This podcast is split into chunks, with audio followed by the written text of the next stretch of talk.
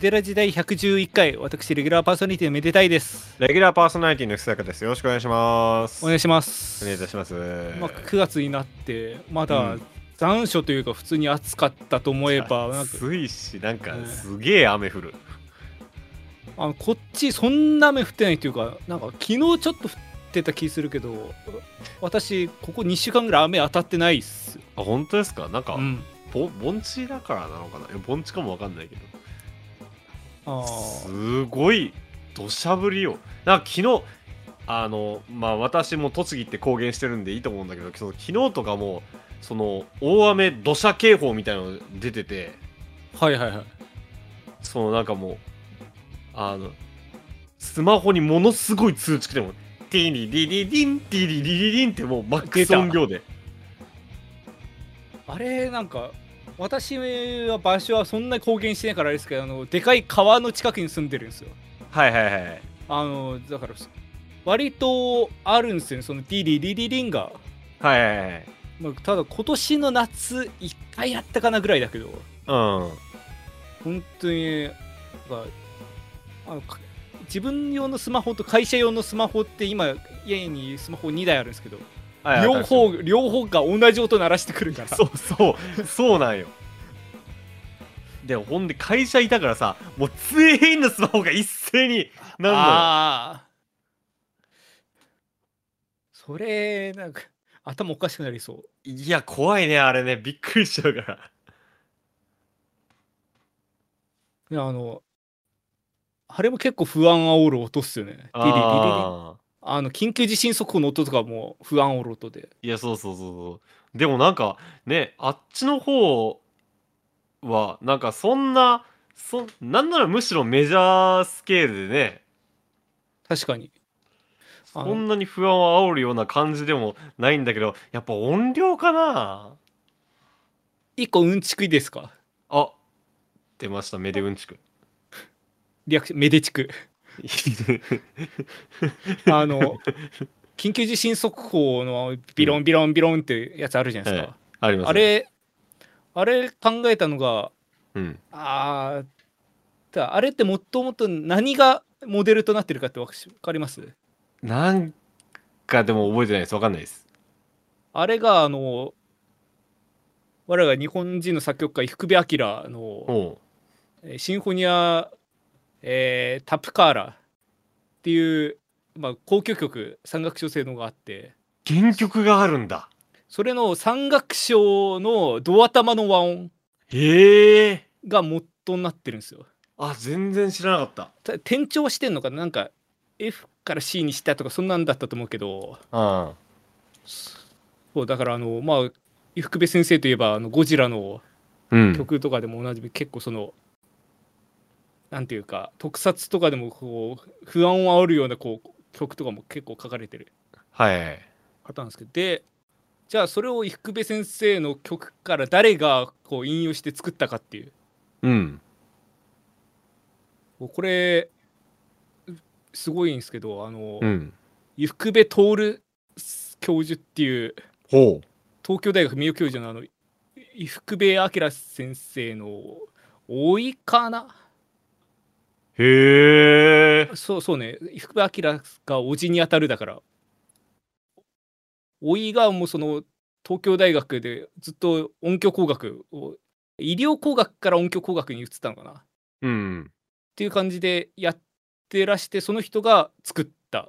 で作る時、へ作る時にそれなんかもうずっずっと子供の時からそのおじの曲を家でずっと聴いてたりしたからそこから引用してうん。で引用したの最初はそのただただ不安にさせるような曲にしたくないっていう思いでそういうなんか交響曲純音楽の中からこう拝借してだから不安は煽るけどどっちかというとこうなんか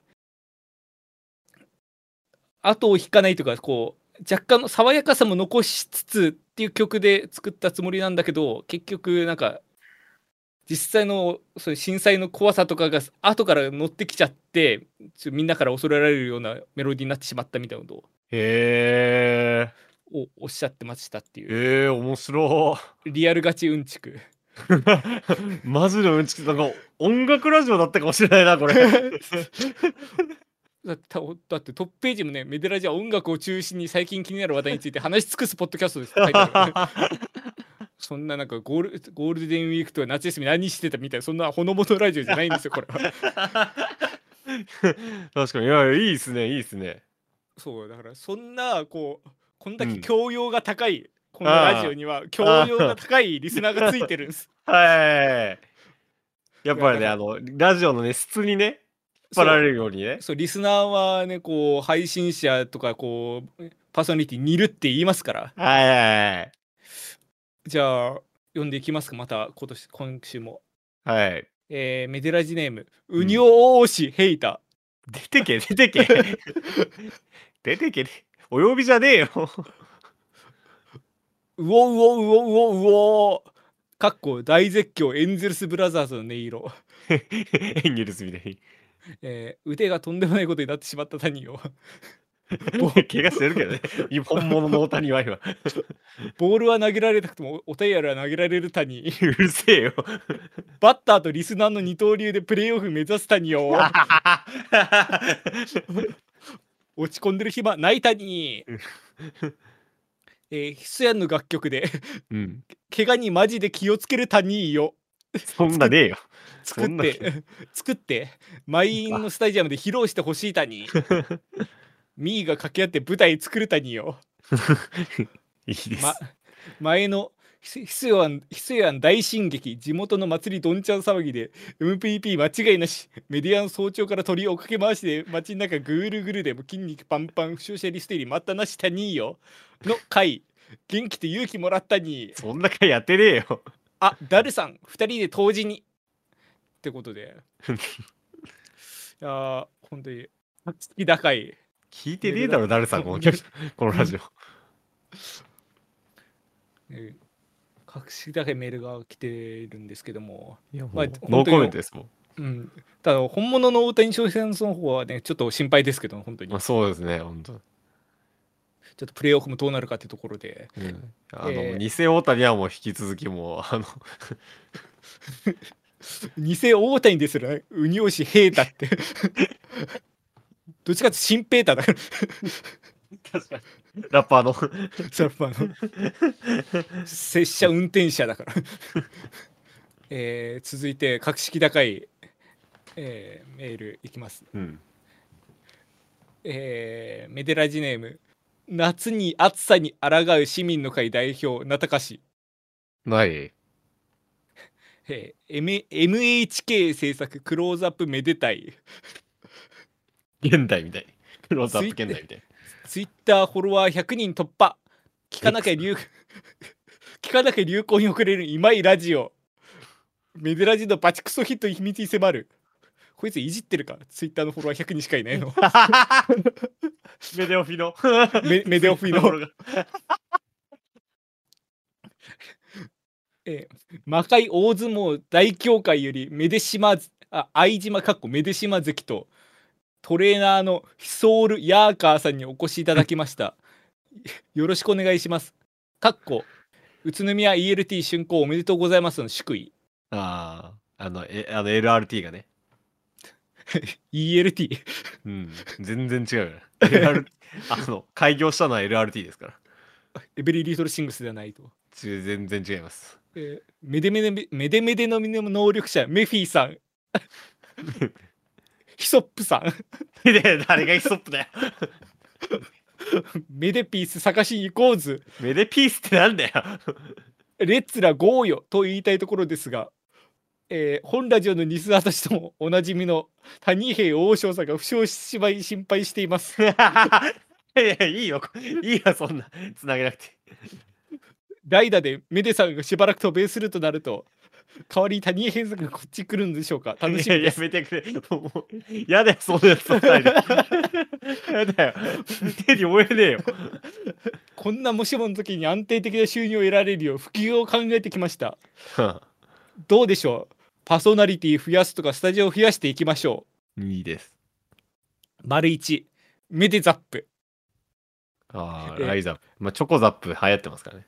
結果にコミットする音楽コーチングスタジオ。うん。どんな人間でも絶対音感でビブラートマシマシ超絶プレイができるビブラフォン少佐になれます。目指せ目指せ博士太郎。は博士が博士の。博士博士太郎。丸に。うん。メデカリ。メデカメルカリみたい。仮想通貨メデを使って不用品を売買するサービス。あ SDGs とかさ 3R が流行ってる令和の時代リサイクルと仮想通貨の夢のコラボあ。うん。今日からあなたも送り人え丸三めめめめでじ1年生あチャレンジ1年生みたいな。小から高校生の受験産業に殴り込み日本初の授業もし授業も指導もしない自己 自己暗示型受験メソッド自立する子供を自分らしくさせますメデッセってことかな。ああえー、丸四メデ娘かっこメデティダービー馬娘みたい。馬を擬人と擬人化したやつやあやかって、うんメデを美少女化していやいやいやなんだよそれ。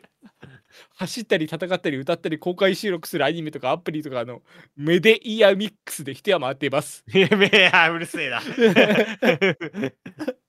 メデ5点が立つのも近いぞうん。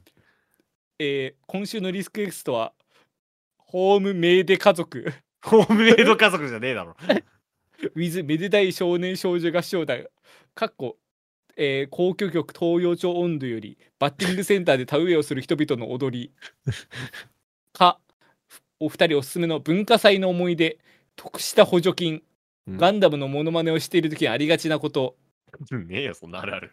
滑らないと思って激滑りした話。でどうでしょうか？いやー今回もちむどんどんしてきたぞ。ちむってけよちむようちむちむ。かっこいいやーさーさー。なんで沖縄なんだよ。ってことでまあ文化祭の思い出得した補助金ガンダムのモノマネをしてる時ありがたいなこと滑らないと思って激滑りした話 らしいですがなんか話したいことあります？いや、嫌だな。いや、文化祭の話は、はあるよ。あるけど、どどうします？おそのほその他が嫌すぎるんだけど。まあどれでも喋れるけどね 強すぎるだろ。ラジオパーソナリティとして。まあ文化祭の思い出でいいか文化祭の思い出ね。まあこの時期って意外とね高校とかは文化祭シーズンだと思うんですがうん。なんか思い出まあ在校時もでも卒業して、まあ、文化祭っていうからまあ高校か特にいや、まあでも私は、いや、結構バレちゃうと思うんだけど、その私、あの、高校、都立高校だけどさ、はい。あの、私の文化祭は、まあ、都立高校そういう高校何個かあるから、まあ、その中からどれかなってなっちゃうんだけど、その、あの、全クラス劇やったんだよ。全クラス自分の教室で劇やる高校だった私んとこそん全然なかったんでなんか珍しい気がしますけどねうん、まあでもうちだけじゃなくて何校かそういうのある。で、あーうちはそうなんです特にさ盛んだったんで、だから、うんもう思い出はもうめちゃくちゃある。めっちゃある。あーいいですねうん。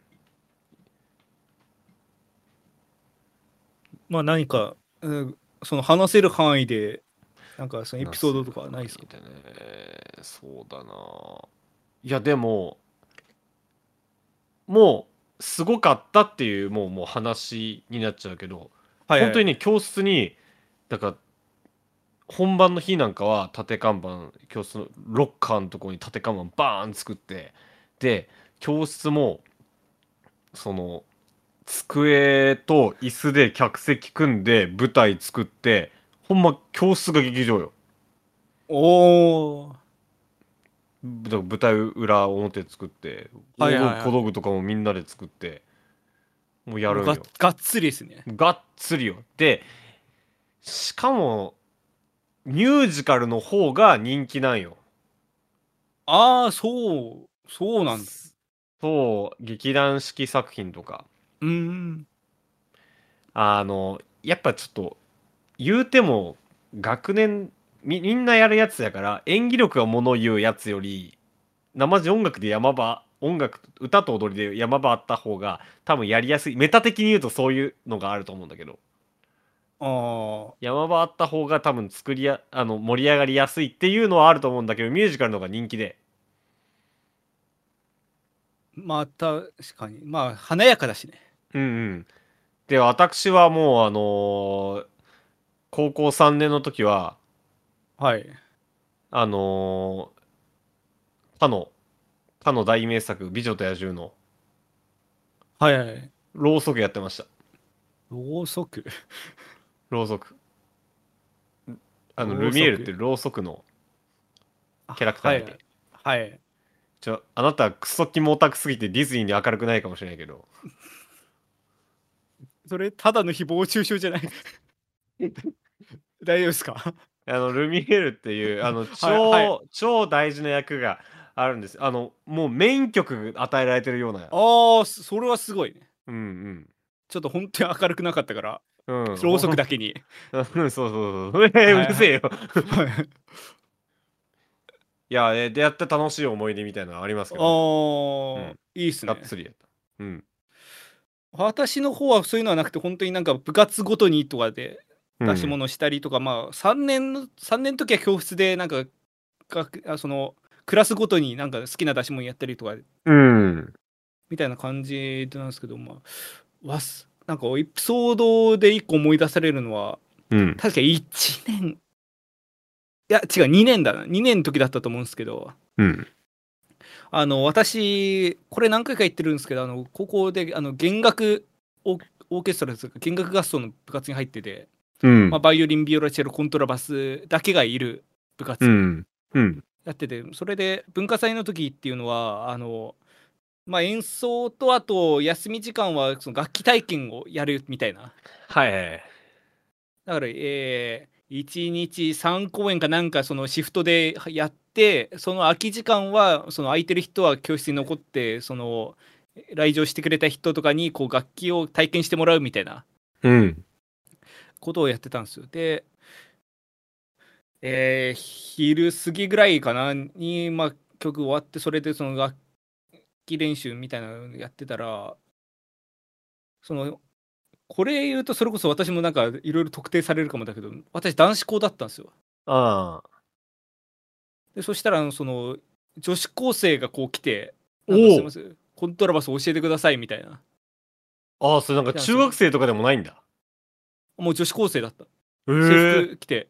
でまあ何人か2人3人で来てたのかなもうなんかあんま覚えてないけど。で、うん。まあ、コントロスでこうまあとりあえず弾いてもらって。多校生だよな。激アツじゃん。そうそのしなんか弾いてもらう瞬間まではああ。なんかおおなんかあなんかこそもそもなコンバスなんか来てくれるんやと思って。あまあまあそうよね。うん。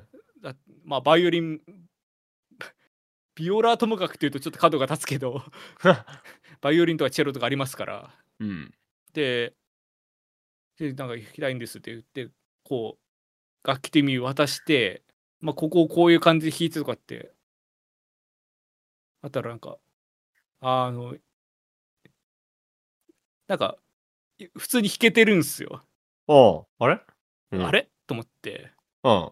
なんならその後なんかこれなんか私記憶がないかもしだけかもだけど多分教えた覚えがないんです。経験記憶がないんですよ。ああ。だからその後ずっと勝手に弾いてたの。はいはい。で5分10分経って最後に。実は私まるまるこうと隣の隣にもなんか女子校あったんだけどうん。そこのコントラバスのしトップやってますって言って一言言って去っていった。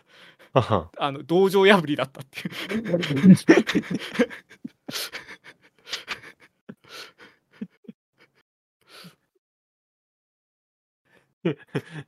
目的なんだよ。力を誇示して帰ってった確 確かにそう。なんかこっちなんかもう先輩いないから僕全体で私しかいないのに 破る道場がないのに 破られてって。看板だけ持ってかれて。そう。っていうなんか まあようわからんっていうかなんか不可解な思い出はあるけど。かわいそうに。まあなんか変な思い出蘇ったところで最後まあちょこん今回ちょっと脱線しましたけど教養が高いラジオを目指して教養が高いメールを読んでる回ですから。ああまあね。最後に一番教養が高いメール読んで終わりにしたいと思うんですけど、いやもうなんかもういつもこの3人だからもうわかる。えー、メデラジネーム新しいメデラジのリスナーズ。いや新しい学校のリーダーズみたいに。えーよしこちょかっこ超超56メデフェーブルさんひそやか帝王さんヒヒーンヒヒーン。いやいやウマ娘じゃないんですよ。こんにちはこんにちは。暑いのでプールから出られなくなりました。助けてください、えー最近多様性が叫ばれているのでああ。メメデガヤ旧姉妹のメディ姉さん。ひそねえひそよひひそよひそひそ。ひ そスティックラジオというミニコーナーはどうでしょうか？なんかいろいろ混ざってんだよなか。えーメデラジファミリーから女性的な存在を連れてきて子育ての悩みやお家にあるもので簡単にできるお惣菜の作り方など話してもらうやつです。需要は作ります。怖いよ。えーあこの後ネタとはいネタとして読んでいいかどうかわかんない単語を入れてくんなって思うんだからちょっと飛ばすんですけどあそう。し商店のラーメンおじさんこと林林家木久王師匠が引退表明されましたね。ああうんそうですね。永年商店商店あの目の焦点の焦点って書いてあるんですけど焦点の宇宙人枠で頑張られたので星に帰るんだと思いますウルトラマンでしょうか、えー来年に向けて苛烈なポジション争奪レースが始まると思います。魔界大手スポーツ誌のメーデスポーツによると 落語協会のエース長家老桃花さん魔界落語芸術協会のファンタジスタくクソめでてえにぎやかさん東洋町談義アートクラブ帝王のビブラビブラヒソマルさんが有力だそうです。えー座布団を運ぶだけの簡単なお仕事の人とスポンサーの意向で座ってる坊主の人を押しのければ3人揃ったデビュー間違いないです。私も願掛けで「てるてる」かこれが全部ローマ字で「てるてる」坊主作ってます。頑張りましたね。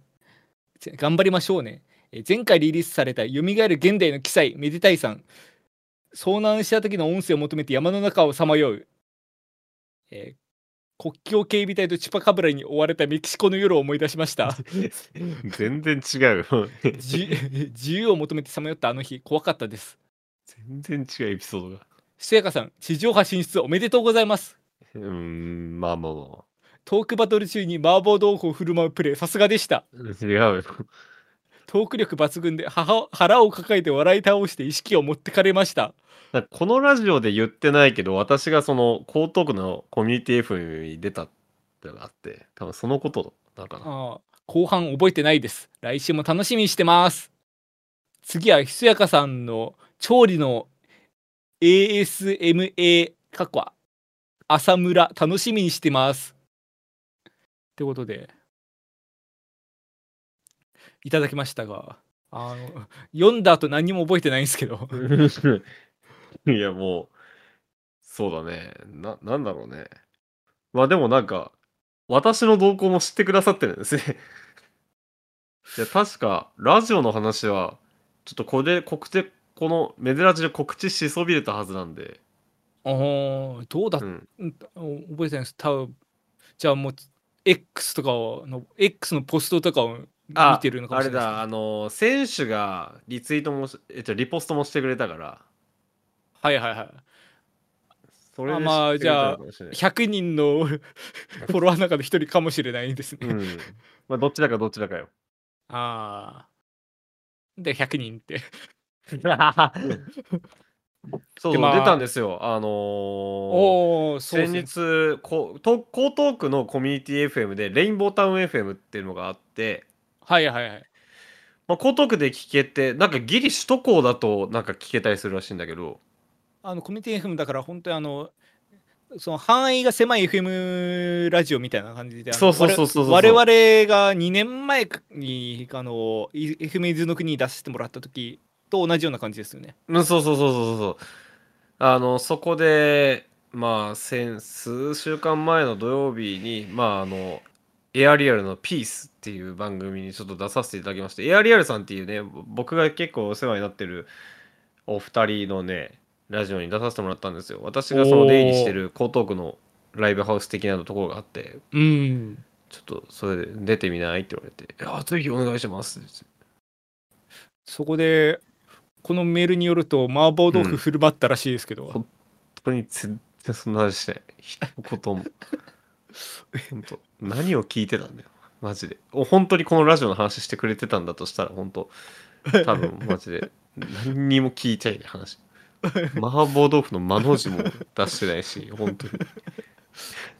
あでもやっぱラジオだから他のねやつ拾っちゃったのかもしれないですもんね。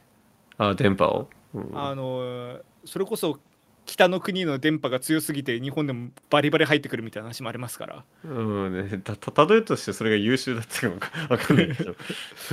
適切だったかわかんないけど、うん、まあでもラジオに出させていただきました。その TYC の話をまあさせていただきたいたっていうことがね前はありました。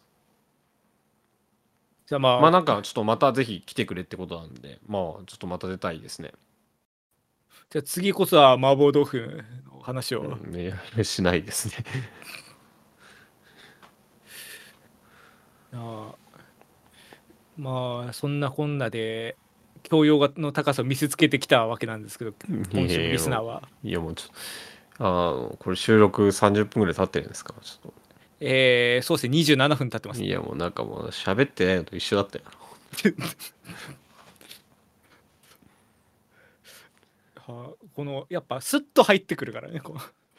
やっぱわこうミネラルウォーターのように。今日そういう話をしたいんじゃないでしょ？いやでも今日したいのは本当に教養が高いというかまああの振りじゃなくて本当になんかちょっと硬い内容になるかもしれないんですけど。あのちょっとまあ私のツイッターオフィシャルが100人しかフォローしてない、まあ、本当に知名度の低さというのはあるんですがあの、まあ、私なんかよりもっといい功績を業績上げてるのにもかかわらず全く日本で名前が知られてないような人もいるわけですよ。あだからちょっと今日はそんな中でもちょっと私が最近、まあわ最近知ったというのも本当に失礼な話なんですがあのあうん本当になんかそういう人のまあ話をしていけたらなと思うんですがあの日経クロステックってあるじゃないですか。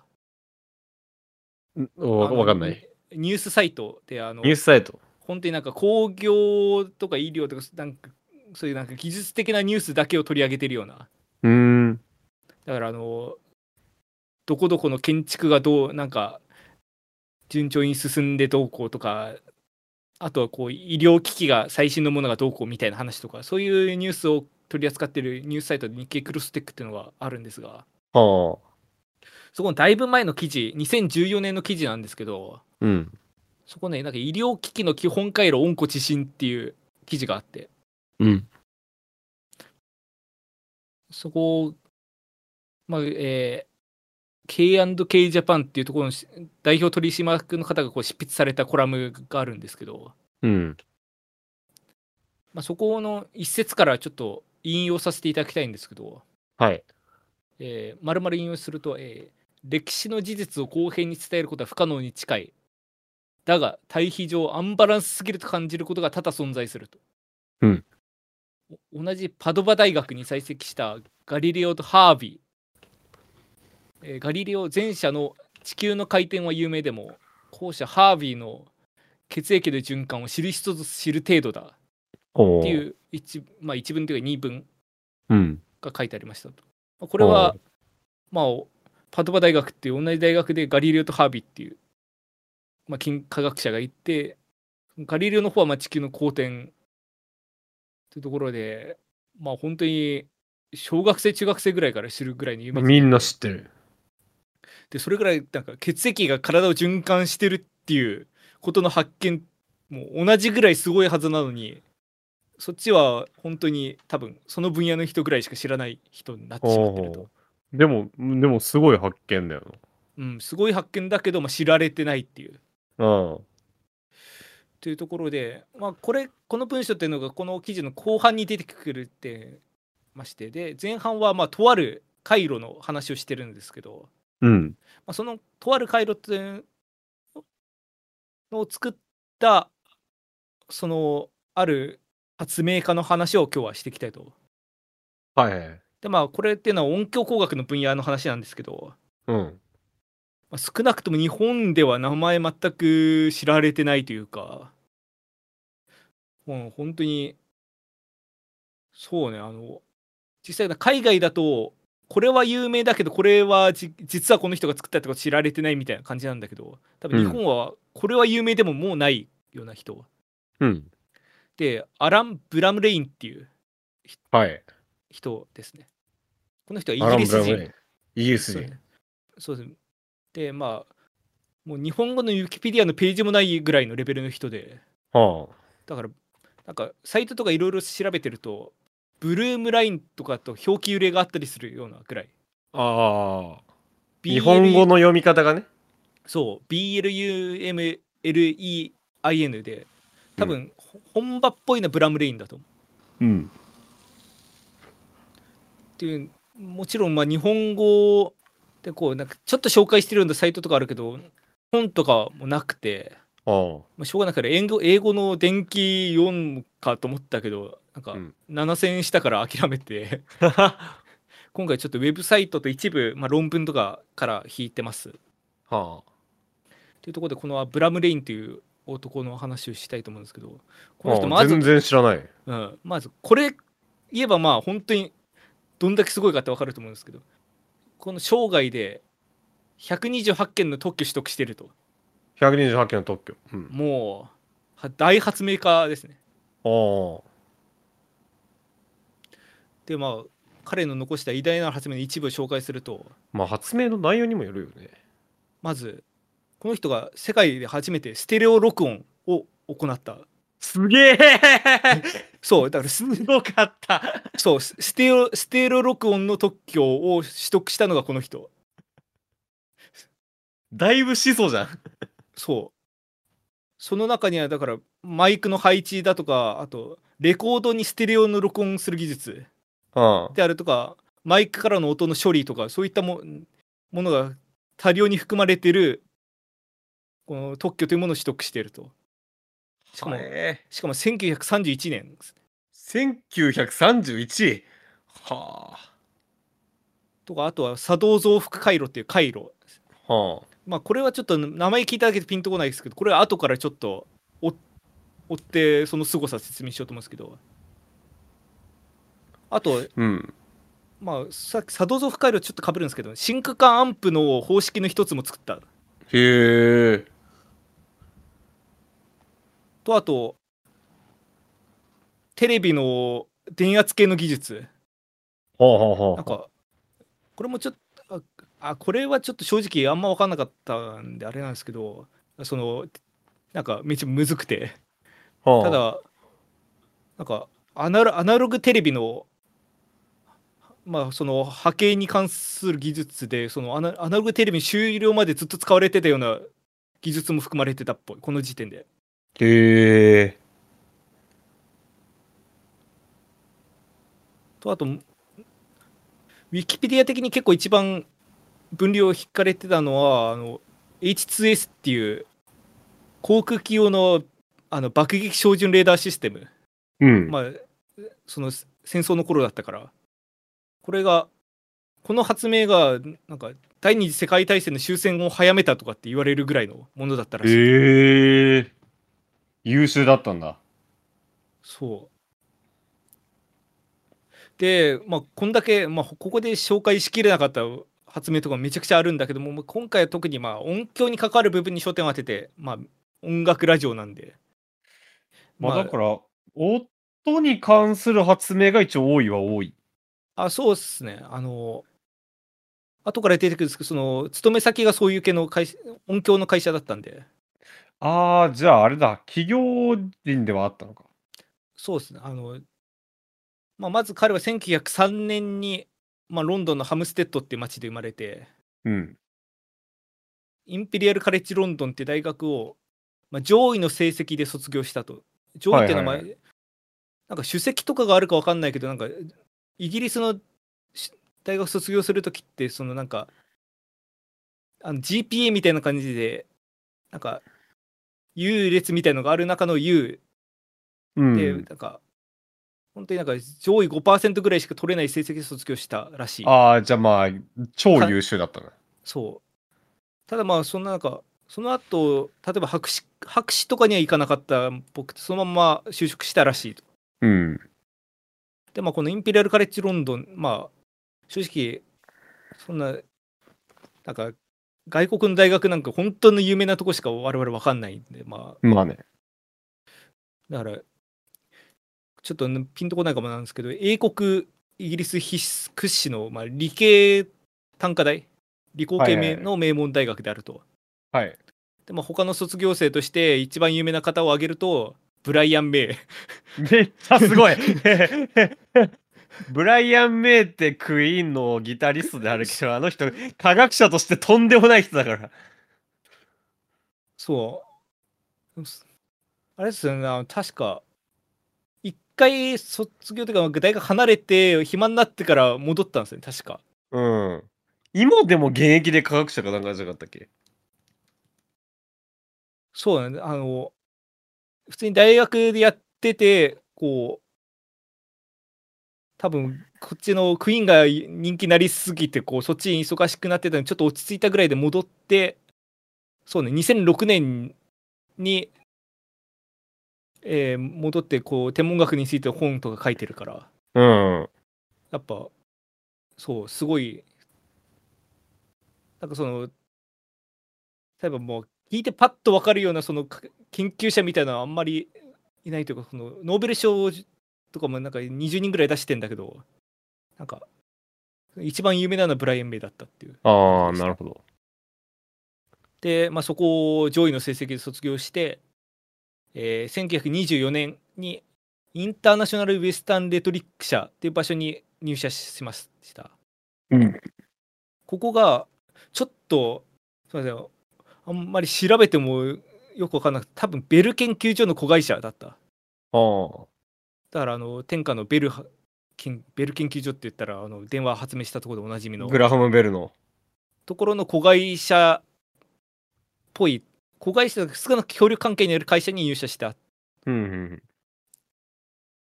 で最初ここでの最初の仕事はやっぱり電話の無線関係だったみたいで、うん。はい。まあ、人間の耳の、まあ、振幅とか周波数応答に関する研究をしてたみたいで、まあ、そこで、まあ、ローディングコイルっていうコイルの改良だったり本人の名前がついたブラムリンブリッジっていう回路かな？うん。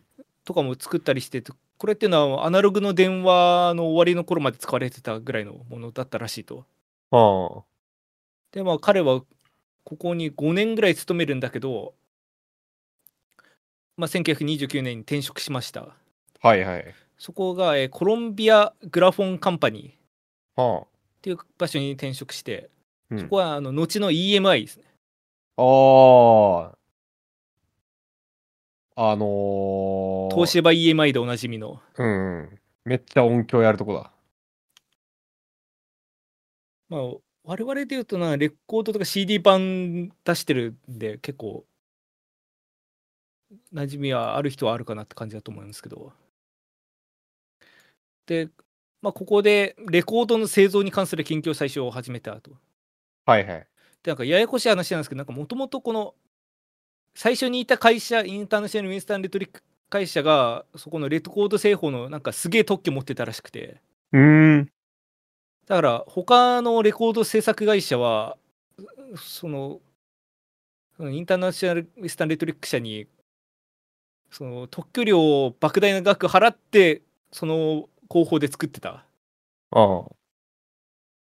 からこうブラムリーンが転職してきて最初にやった仕事っていうのはそこの、まあ、特許を回避するような新しい製法を作ってくれっていううんとこ。ろでやってたらまあ見事そこを達成してしかも音音質まで向上した製法を作ったおお。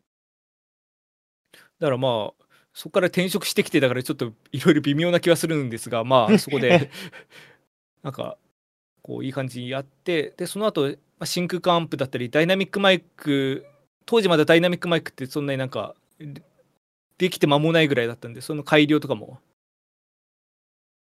やってってでそのさっき言った、えーステレオ録音とかの技術もこう作っていくと。えー、でも音響以外だとそのブテレビのブラウン管の話とかも、まあ、この時期にやってたらしいんですけど本当になんかなどのサイト見ても全く分かんなくて。やっぱああブブラウン管テレビマジでむずいっす選手はちゃんと英語のサイトも見漁るから、これは本当にないんだろうね。いやまあねあの英語はまあ多少できなくはないけど数学はマジでできんもうまあ何も覚えてないからあれなんだけどまあ気になる人がいたらもうぜひ調べてみてくださいで日本語のウィキペディアでもこのブラムリーンの名前は出てこなかったけど同じようなことが書いてあった気がしますああ。でまあこの辺りの話から戻ってくると1931年に、まあ、ある特許を出願します1931年。これ、Improvements in and Relating to Sound Transmission and Recording and Sound Reproducing Systems なんか長ったらしいんですけど、音響伝送、音響録音および音響再生システムの改良およびそれに関連した改良。うん。まあ、この特許の中に、まあ、特許ってこう、こういうところが優れてるんだみたいな主張がこうずらずら書かれてるんだけど、うん。それがまあ70件ぐらいこう主張があって、うんまあ、それがまああのステレオ録音に関することであると、なるほど。まあ、まずその中の一つが、えー軸が互いに直角である同、えー同じ速度のマイクペアを使用して録音する。うん。まあこれがステレオ録当時のステレオ録音の方式で、これが後ブラムレイン方式って呼ばれる録音方法。おお。だったり、えー互いに直,、えー直角で垂直に対して45度の2つの溝を利用してレコードの1つの溝に2つのチャンネルを録音するこれがレコードのステレオ録音の方法はあ。で、えー間隔を空けたマイクのペアからサウンドがヘッドホンの代わりにステレオスピーカーを介して再生されるときに指向性効果を維持する。ためのシャッフル回路っていう回路。これは多分、まあ、当時ヘッドホンはヘッドホンで固定祝いられてたけど多分こうスピーカーだとスピーカーでもこうステレオをちゃんと聞けるようになるようなシステムのことだと思うんですけど。うーん。そういうのだったり、あと、ハイブリッドトランス種して、まあ、えー左右の信号の和信号と左信号をマトリックス化するみたいな、なんか、うん。こう、日本語で言って難しいようなやつとかも含まれていて、まあ、要は、ステレオ録音に関する、まあ、当時の知識の集大成みたいな特許を出したと。今から90年前だよな。すごいな。しかもまあこれすごいなと思ったんですけども当時まだステレオっていう名前がなかったんですよだからだおお。からステレオとかステレオフォニックっていう言葉はついてなくてうん。このブラムリン自身はバイノーラルって言ってたええー、面白だからこう左右で音が分かれて聞こえてくるのが当時としてはもうバイノーラルのだから本当に今でいうバイノーラル録音ぐらいの衝撃だったい。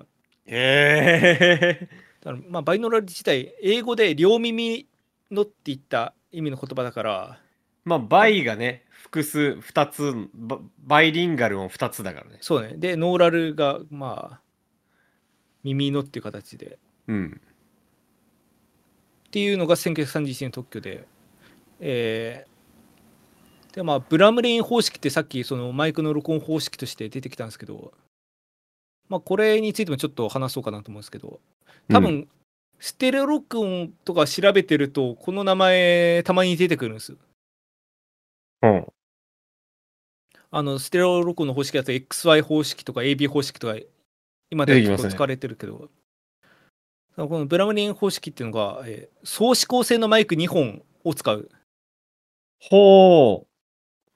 で総指向性のマイク2本を縦に重ねる。さてで角度を90度ずらす。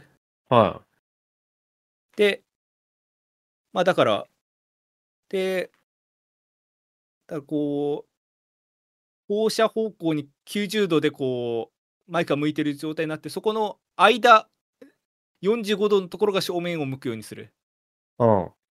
だからあの多分 XI 方式にかなり近いと思う今で言う。だから、双方向だから、まあ、X、まあ、その、前方はかなり広範囲で、後ろもちょっとある感じになるよな。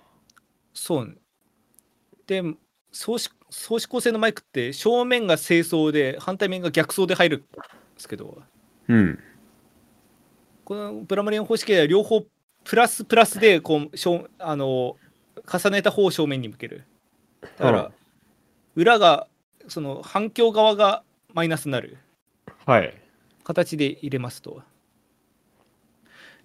でここちょっと説明書いたあまあ一応し話すとあの相指向性のマイクってそのなんていうかその指向性の開始のところからこう円円じゃないですかそのうん。いいわゆるなんか8の字型というかはいはい。だから円と円をかすこうベン図みたいな感じで重ねた時ってあの合成した時完全ななんか楕円にはなんないじゃないですか。あの、うん、本当になんか8の字みたいな感じ。でちょっとん先端がくぼむっていうか正面がちょっくぼむとあの、ちょっとあのー真ん中にね。そう。くぼみがある。だから中央が3デシベル下がるらしい。へえ、はいはいはでまああと良くも悪くも部屋の残響とかもこう逆走で入ってくると。い。はあはでまあ XI 方式だとあのカーディオイ端子構成だとあの円じゃなくてその若干後ろ側がすぼむ円だからあの本当に正面が丸くなるからこの問題は3デシベル下がるっていう問題は発生しないへえけ。どまあ相指構成だからちょっとへ減るっていうところでまあちょっと今となってはちょっと使い勝手がいいのか悪いのかって感じなんですけどただあの音源が一つの場合はまあセッティングもしやすいしあとあれですねあの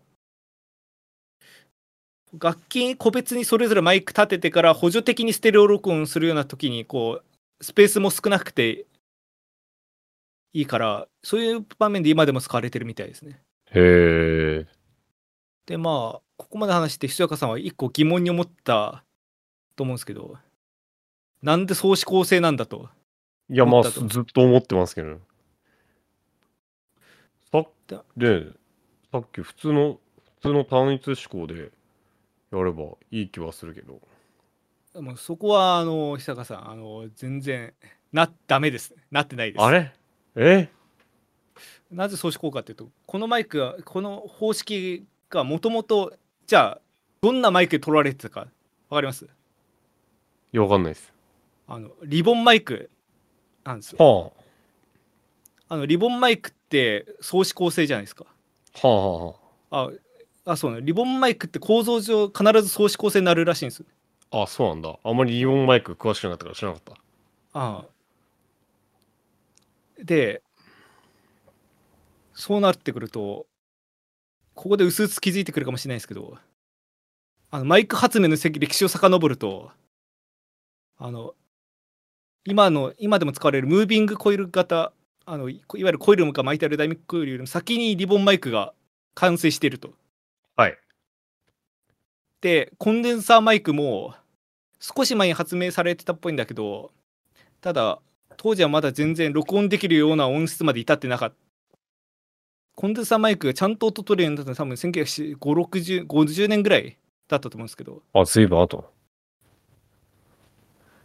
だからであとはまあカーボンマイクっていう本当になんか電話の受話器ぐらいの音のものはあったけどもだからそこから考えると当時ちゃんと音響を取れるマイクっていうのはリボンマイクしか存在しなかったというかそれがやっとできたぐらいの年だったへえ。だからちゃんとこうサウンドをレコーディングするようなマイクっていうのがしかもこのリボンマイクが研研究が終わった年だったか一般に発売された年だったかちょっと忘れたんですけどそれが1931年。はでだから特許出願の年に完成したマイク。あ。早いんだ。だからもうこ多分そのマイク見てあこれだと思ってこの方法を思いついたと思う。思うぐらい。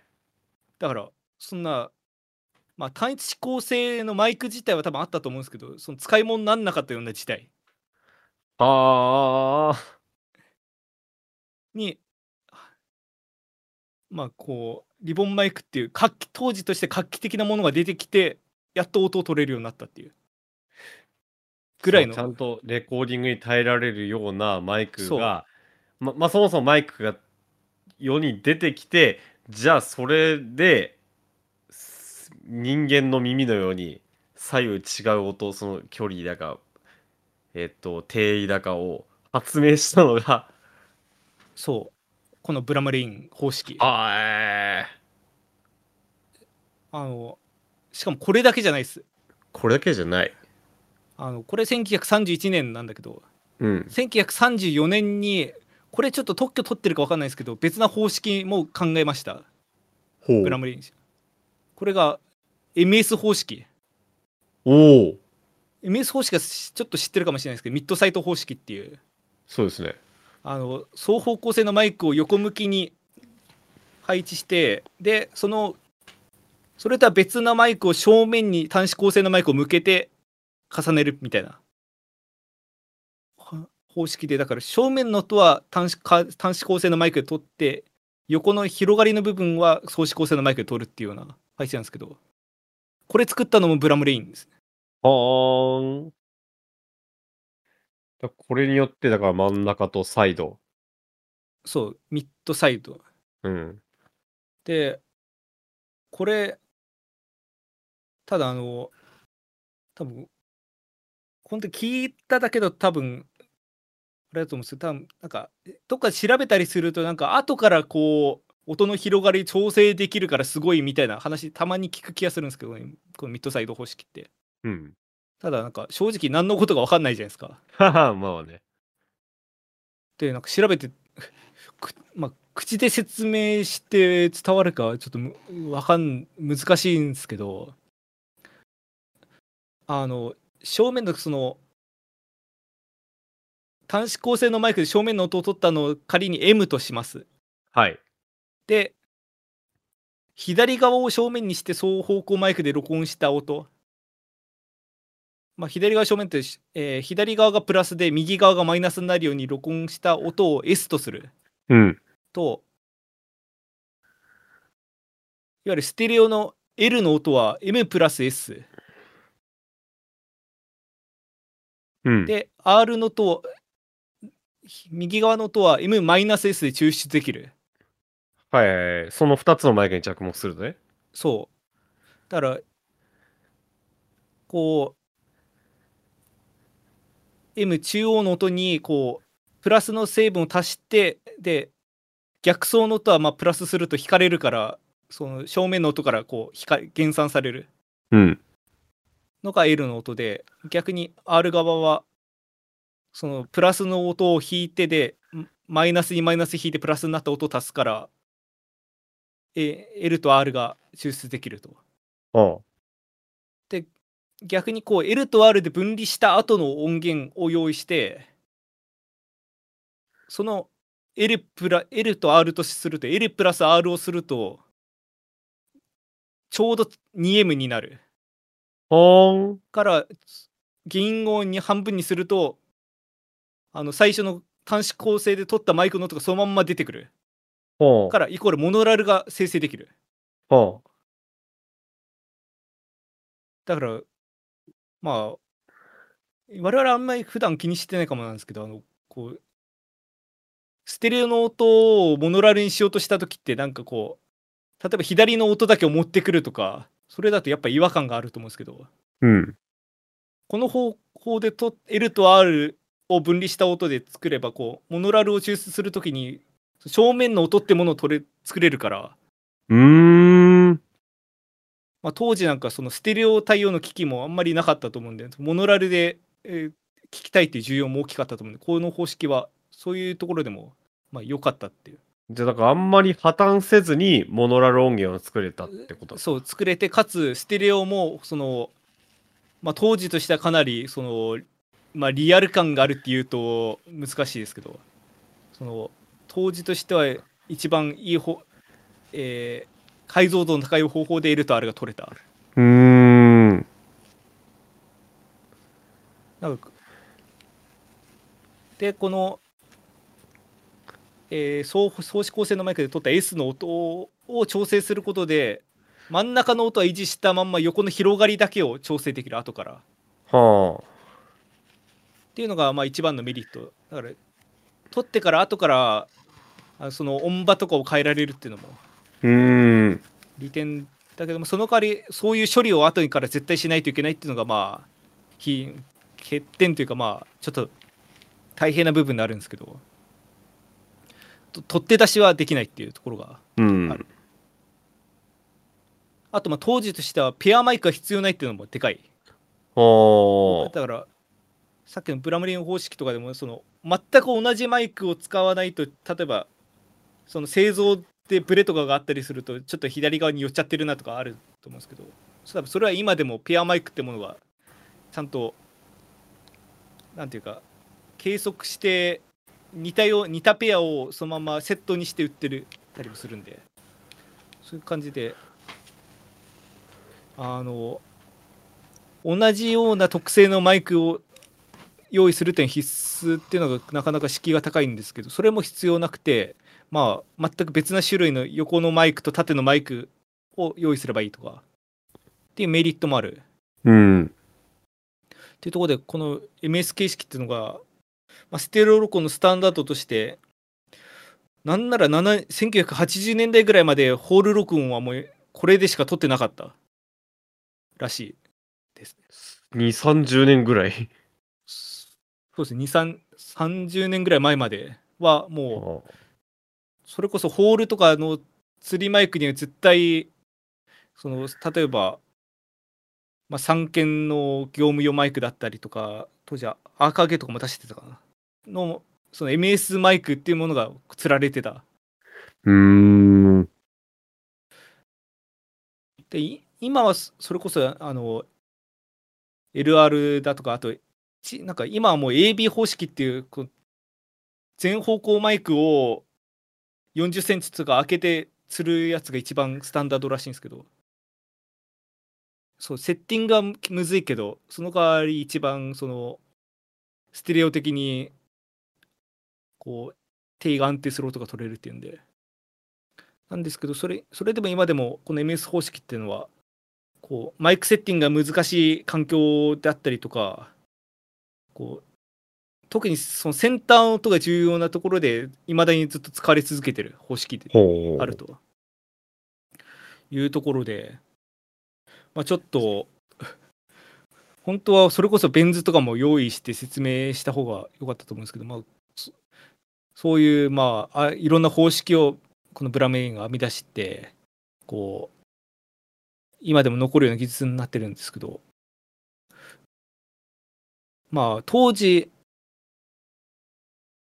そうですねあの当時そんなになんかブラムリーン歌手評価されてたとかっていうわけで全然なくてうん。当時としてまあすごい人やることは間違いなかったからあのあのアビーロードスタジオでステレオ録音の収録やってるんですようおモーツァルトの交響曲41番ジュピターー。は1933年だか4年だかに録音したやつが今でも YouTube に音源上がってたんですあ。えー。そう。超。ちょっとあの 権利的にどうかわかんないんでその概要欄とかには貼れないんですけどまあちょっとぜひ検索していただいてあれなんですけど。ただここであのこれまた歴史的にあそそうそうかそうだよなって話なんですけど。アビーロードスタジオで撮ったっては言ったんですけど当時別にこのスタジオアビーロードスタジオって呼ばれてなかった。え。ー、なぜなぜならアビーロードスタジオと呼ばれるようになったのはビートルズが使ってからだからえー、それうなんだ。それが1000 1970年の話だから相当後じゃん。あのアビーロードスタジオがアビーロードスタジオって呼ばれるようになって40年前にステレオ録音してるんですよこのスタジオすげえ。っていうんでまあこの人はどれだけすごい人かっていうのは分かったかと思うんですけどわかりました。よくわかりました。一応補足しとくとスステレオの録音とか録音方式についてはこのブラムリーンが一こう進めた方式なんだけどこのステレオっていうもの自体をは見つけたのはもうちょっと昔1881年にクレメン・アデルっていううんフランスの人かな、が発見してたはらしいですね。でもあのこれっていうのがあの当時万博であそのあ万博でもなんか電気博覧会か万物博覧会じゃなくてにの出し物としてオペラ座からそのパリのその万博の会場に音をリアルタイムで配信するっていうシステムを電話の延長で用意したらしいんですよ。ティアトロフォンっていう。システム。でまあそれって出し物だからこうなその入力何系統か用意してこう受話器を耳に当てて「おおめちゃくちゃ離れてんのにオペラの音ここから聞こえてくるね」みたいなそういうシステムなんだけどあのただなんか1個のマイクの音をなんかいろんなこうスピーカーに弾くみたいなのが当時なかったから一つのマイクの音をそのまんまこう一つのスピーカーにつなぐみたいな。うん。でだからマイクを何本か立てててで受話受話器っていうかそのスピーカーも何個かあったはい。感じなんですでたまたまこうなんちょっとなんでそんなことしてか分かんないんだけどこう受話器を2つ持って右と左こう試しに聞いてみたらしいはい。そこで初めて、その、そうマイクそし1とマイク2の音を同時に聞いてみたわけだ。そうそしたらそのたまたまそのオペラ側で置いてたマイクの位置がこういい感じに離れてたからすごいリアルなそのステレオの音が聞こえてきてはい。もうそれはそれはもうなんかちょっとした騒ぎになったらしいんですけどそれでおすげえみたいな感じで だからなんか当時でもまあなんかそんななんか学術的にすごいっていうのはそのニュース記事を騒がせたぐらいの感じだったらしいんだけどうん。っていう感じであのやっててでこのテアトロフォンってシステム自体はその後万博が終わった後もなんかカフェとかホテルとかでこうオペラの音手軽に聴けるっていうんでこう弾かれたりしたんだけどただなんか別にステレオの方はそのフィーチャーされずになんかそのまんま1920年ぐらいにこうこれが廃止されるまで特になんかステレオで録音するみたいな話にはなってなかったらしいですね。ああ、面白い。だから効果自体見つけてたけど、まあ、なんかそこで終わっちゃってたっていう。うん。っていうのが、まあ、ステレオの話で、まあこれもこれですごいんですけど、もう一個、ちょっと時間もちょっと長くなっちゃってるんです。これ、これはマジでやばい発明がもう一個あって、ほそれが作動増幅回路っていう。う。はい。さっき言ってたやつ。うん。で、正直ちょっとウィキペディア見た感じだと、これ、作動増幅回路いつ見つけたかとかってあんま書いてなかったんで、なんかいつ頃の発明かっていうのは分かんないんだけど、と、あと、多分共同研究の中で、この、なんか、この部分を担当したぐらいの、当時は、なんかでかいものがあってその中の作動増幅回路に携わってたっていうような立場だったっぽいんだけど。作動増幅回路っていうのはまあ2つの入力信信号が2つ入ってきて2つの信号からこう差を取ってその差を増幅する回路うん。まあこ言葉で言ってもなかなか難しい今日ずっとそんな感じなんだけどあの 要はあの本当になんか本当にちっちゃい音でそのまんまアンプで増幅させるとノイズまででかくなっちゃうようなやつを入力を2系統取ることでその純粋な音だけを抽出してそこだけを増やせるみたいなほう。だからどういうところでまあ今でも単体で使われてるケースがいくつかあってそれがあの心電計とかあとあの工業用の歪みゲージとかそういう本当になんかちょっとの揺れも許されないようなこう環境でこう小さい音を拾ってその音だけを増幅するような場合にこの作動増幅回路っていうのが使われていると。うん。まあ、作動増幅回路の中でもこのブラムレイン使った LTP 回路っていうところらしいんだけどでまあこの微小な入力信号をノイズを減らしながら信号だけ増幅するっていうところでちょっと察しのいいひそかさんは気づいたかもしれないんですけど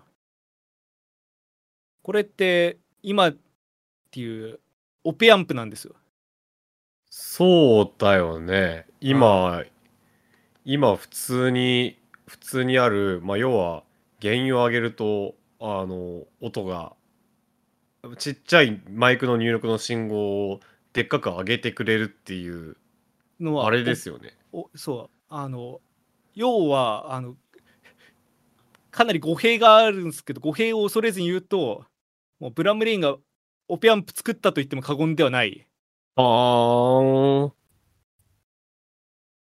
まあオペアンプと言ったらもうわ我々というかまあお世話になってない人はいないぐらいのものでうん。それこそアンプミキサーイコライザーエフェクタープリアンプマイクレコーダーもう全部入ってますからねうん。だから歪ませ、まあ、歪ませるものもあるけどあるっちゃあるけど歪まないアンプって大体オペアンプじゃない？今ってもうもはや、まあそうだね。まあ普通はね、入力の信号を、まあ、上げると雑音もノイズも一緒に上がってしまうところをいい感じに音だけ上がるっていう技術は今当たり前のように使われてるけど。そうそれのまあそのまんまそのものを作ったわけではないけどもそのなんか原理を作った人の一人がブラムレインであるはあ。で発明は全それだけじゃないって考えるとすごいね。うんただ言うてもだってまあステレオもそうだしこうオペアンプもなんか誰が作ったって話今までそういえば聞いたことないうん。うん。でまあこう掘ってみるこの同じブラムレインっていう人が作ってたというところではまあ特に、まあ、20年代から30特に30年代は本当に油が乗っててこういう発明をめちゃくちゃしてたんだけどまあ非常に残念なことに1942年に亡くなってしまいますとあ。おお。38歳若っ。そうなんですよでこれなんで亡くなか亡くなったかっていうとこれ一番最初に言ったんですけどあの発明の中の一つにこの爆撃標準レーダーシステム H2S っていうはい。発明してるんですけど、これの試験中に乗ってた飛行機が墜落してそのまま亡くなるっていうあららら。ところでまあ一応この H2S の説明もするとあの爆撃機だ航空機から地上に電波をこう円錐状にパーって発信してこう地上の操作をしてでそのそこでしできた地図をレーダーに移す地図の画像うん。だからなんかまあどっちかっていうと SF とかでこうレーダーでこう地図がこうバーッと浮かび上がるようなうん。モニターにやつ。あれを作ったのはブラムレイン。ですへえ。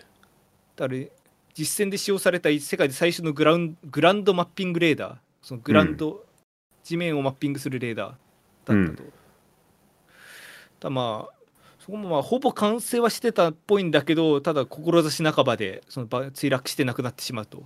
はあ。でしかもまあ1942年で、まあ、タイミングも本当に悪くて本当に、まあ、イギリスだからそのお隣の国で本当にあのナチスドイツが猛威を振るってた時期なんでそんな中でこのレーダーシステムを作った人がな亡くなったっていう知られるとそのなんか敵に死を送ってしまうことになるからうん。もう当時もうし死んだってことも公表されなかった。へえ。で、まあ、23年後になんかこっそり新聞に名前が載ったぐらいでもう済まされちゃったっていう大発明家なのに。大発明家が。でただまあこの H2 システムなんかもう本当に首席開発者がいなくなって本当にそこで頓挫するかと思われたんだけどまあなんとか完成までこぎつけてでまあ第二次世界大戦ももちろんその後もバリバリ使用され続けたっぽくてまああちょっと改良も重ねてで、うんなんだかんだ1990年代まで使われてたんじゃないかっていう話。らしいんですけどまあただまあ皮肉なこと皮肉でもないのかもわかんないけどあの実際ステレオだとかこのオペアンプとかこの時期で作ってはいたけどもただまあこの時期は正直まだ研究段階というかこういう方式があるぞっていうことを示した段階でまだ実用化まで至ってなかったうん。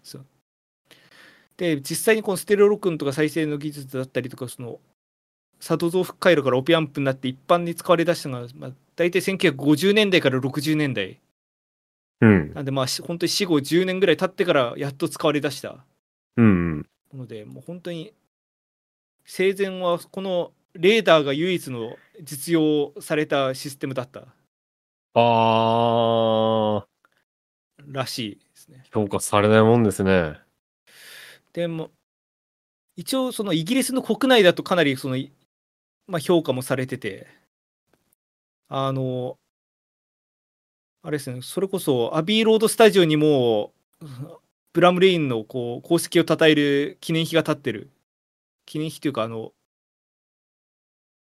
いわゆるマイマイルストーンみたいなものがこう埋められてるらしいんですああの IEEE って書かれてるやつあ。はいはいはい。がこうちゃんと技術者として名前がの残ってるとかあと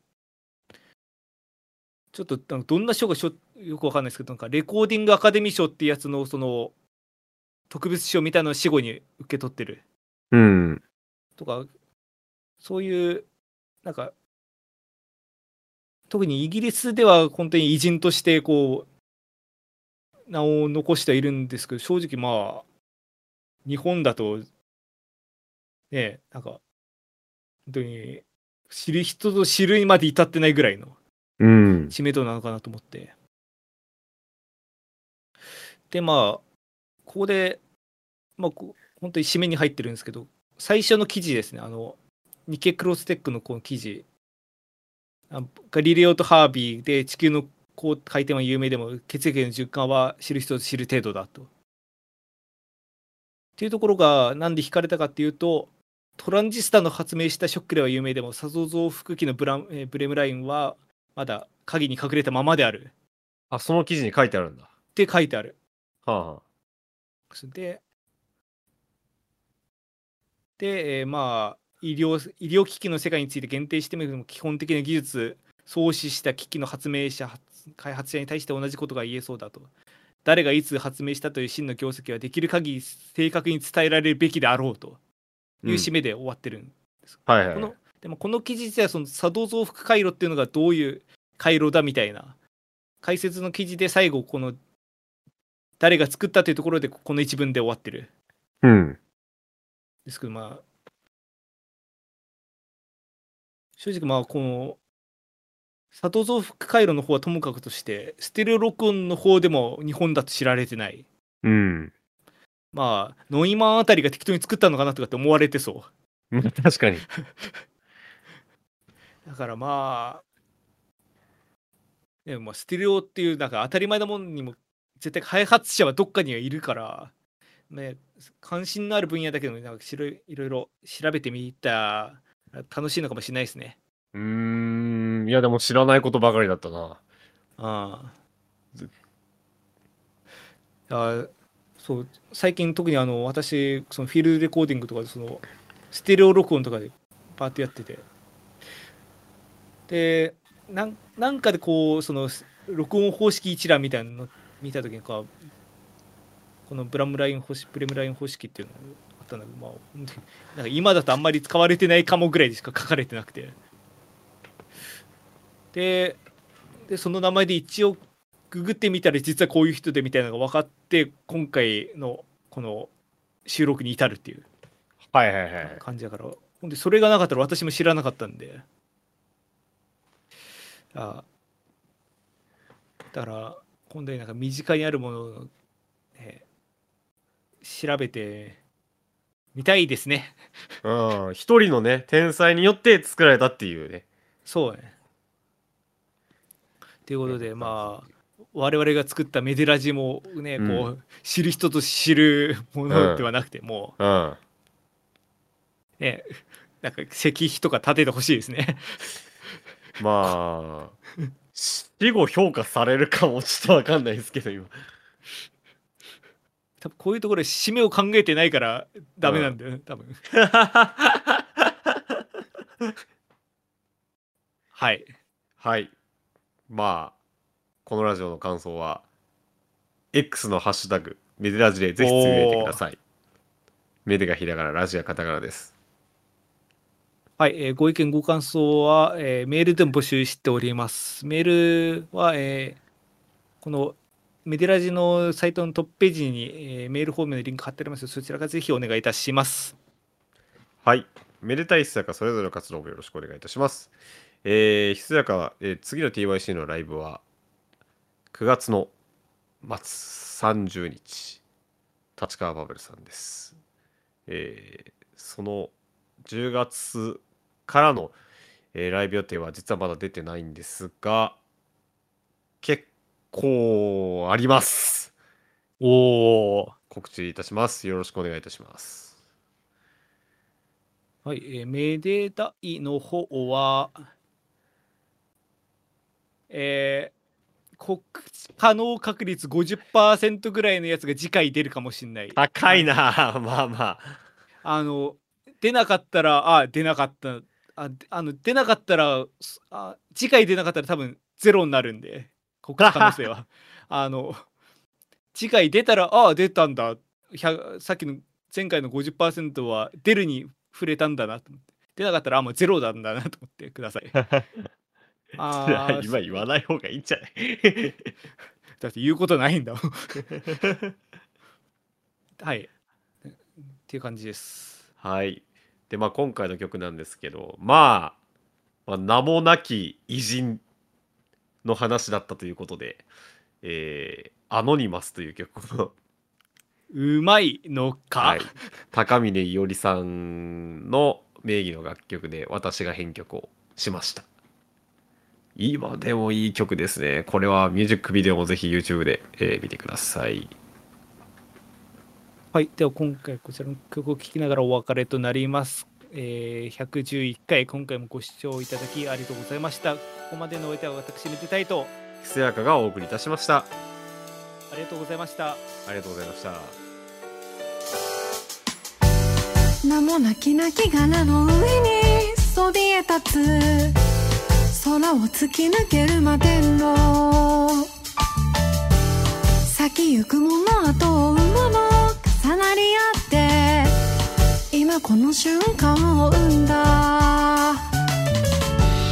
歴史書の余白に生きた。失われた。幾千億のアノニマス今日を犯してはいてもいつの間にか。私は薄れてゆく。遥かな未来では私の墓標はもうなくてれど足跡ならあの村にあの町にあの海にあの空にあの星にあの人に世界の隅までたどり着いた。果てから見た景色ここまで追い越して行き交って受け取って踏み越えてたまにさまよったけれど